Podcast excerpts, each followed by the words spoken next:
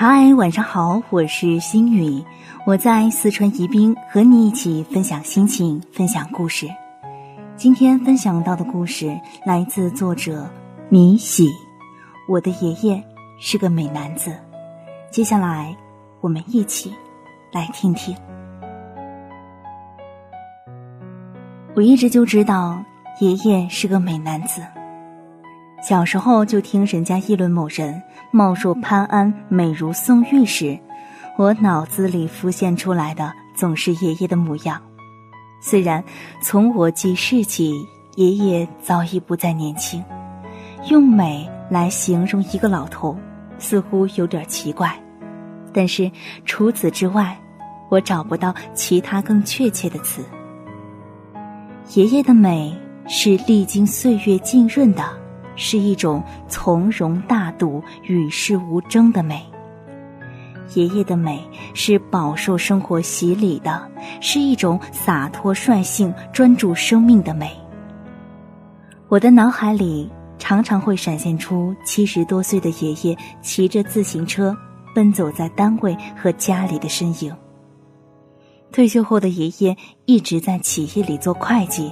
做账算账，他从来都是一把好手。我的脑海里更深刻的留存着七十多岁的爷爷忙碌在厨房里，奏响锅碗瓢盆交响曲的风姿。爷爷做菜的手艺呀，我至今难以望其项背。如今细想来，我的厨艺该是源于爷爷。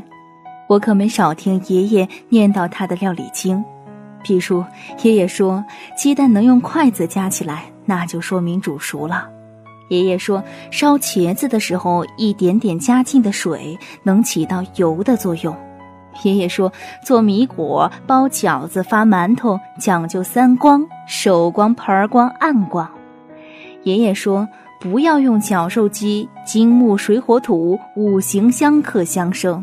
让肉在木粘板上和铁刀之间起舞，再在剁制的过程中加点水，肉糜会更细腻、更美味儿。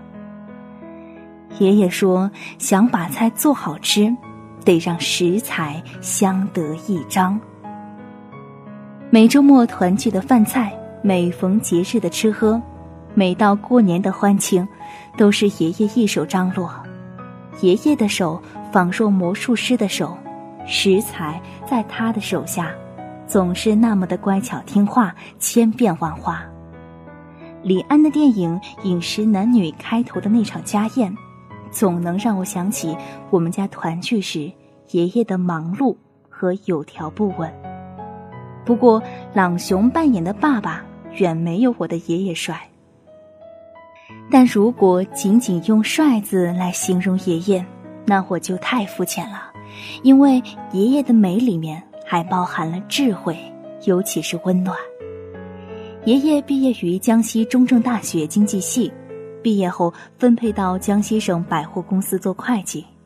一九五三年，姑姑出生后不久就患上了急性肺炎，阶级成分为工商业兼地主的外太奶奶担心外孙女儿的安危，当即从铜鼓赶到了南昌。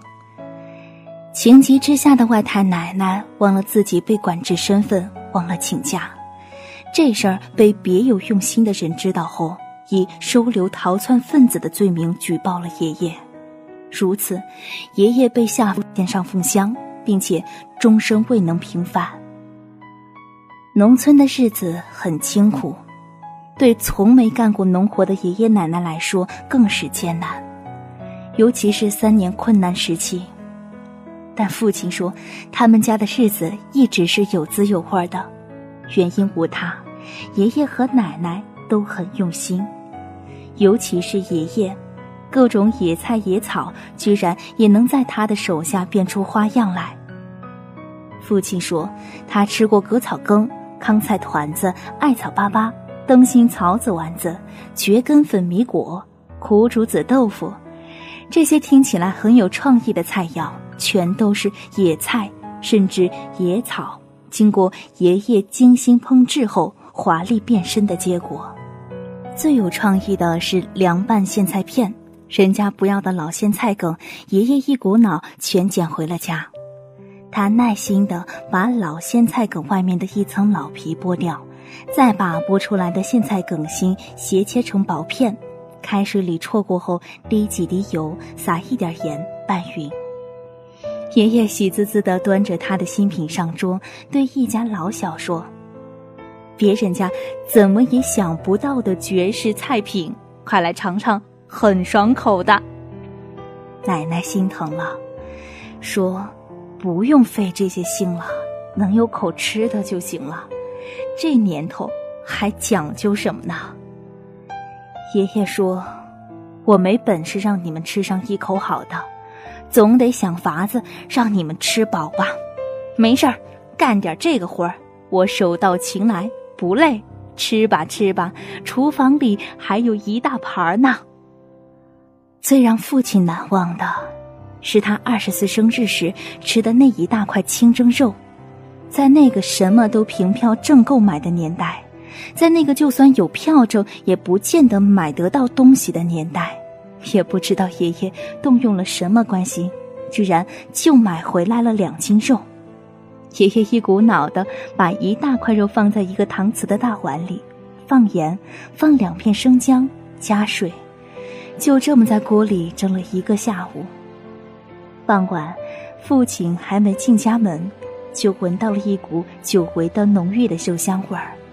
爷爷笑眯眯的看着要流口水的父亲说：“爸爸设法弄来点肉，让你打一回牙祭。”爷爷坐在一旁，慈爱的看着早已是大小伙子的儿子狼吞虎咽，自己却不曾动一下筷子。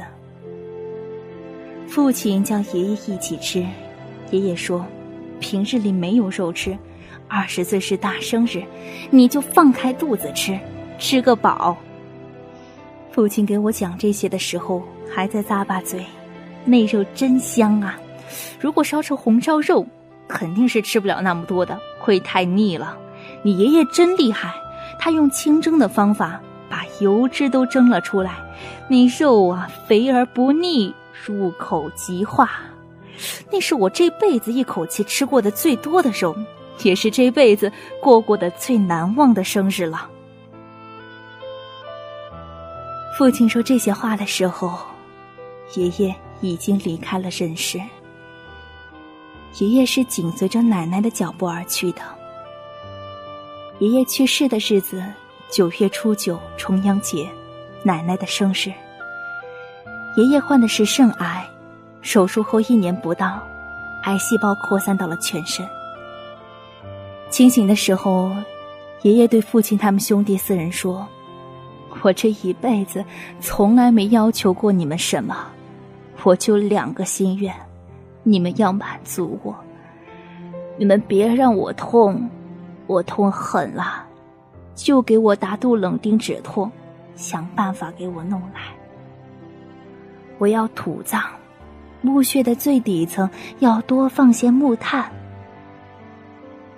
我知道，爷爷一辈子都过得安然而淡定，宠辱不惊。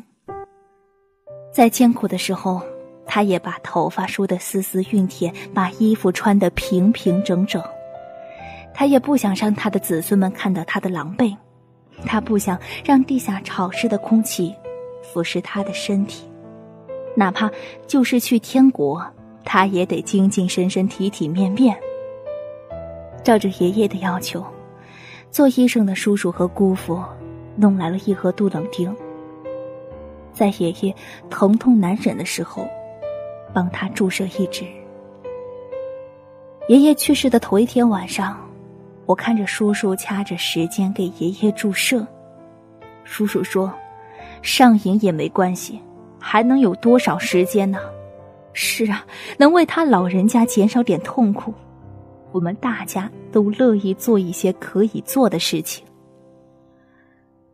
那一晚，爷爷的眉头虽然一直没能舒展，但神色终归是比较平静。那一晚，叔叔坐在爷爷的床边，我蜷缩在爷爷的脚头，沉沉的睡到了天亮。睡梦中，我看见了爷爷戴着他常戴的那顶灰色礼帽，围着灰色的围巾，穿着没有一点褶子的藏青色大衣，拿着魂明杖，腰挺背直的，潇洒的走出家门去。画一根火柴，将慵倦的夜点亮。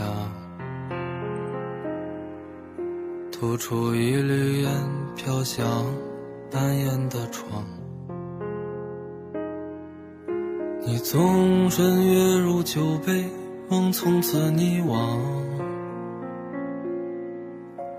心门上一把锁钥匙在你手上。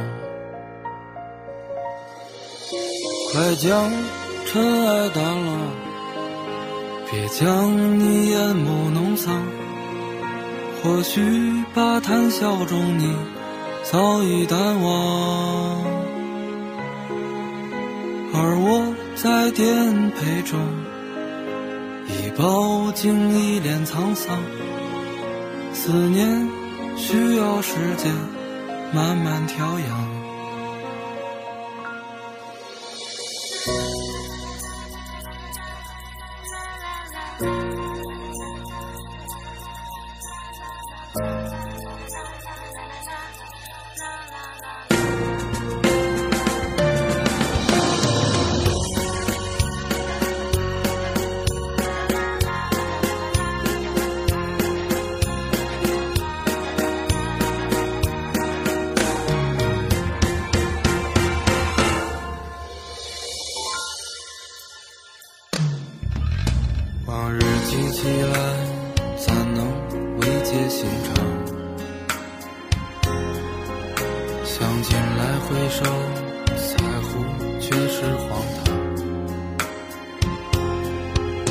别惦记岸边吹的扬，你白色衣裳，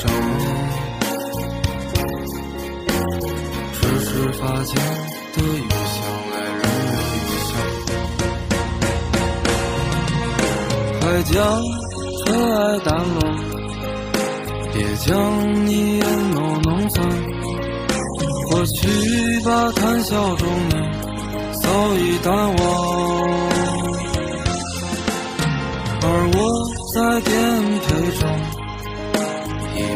已饱经一脸沧桑。思念需要时间慢慢调养。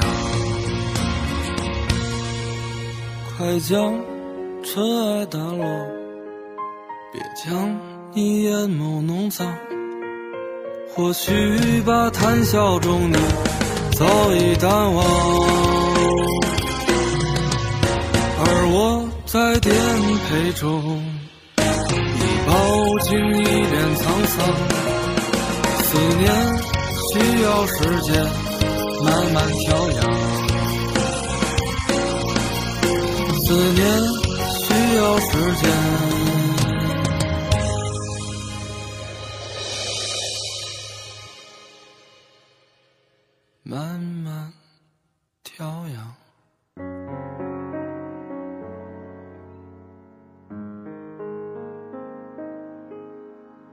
以上就是今天文章分享的全部内容，我们下期节目再会。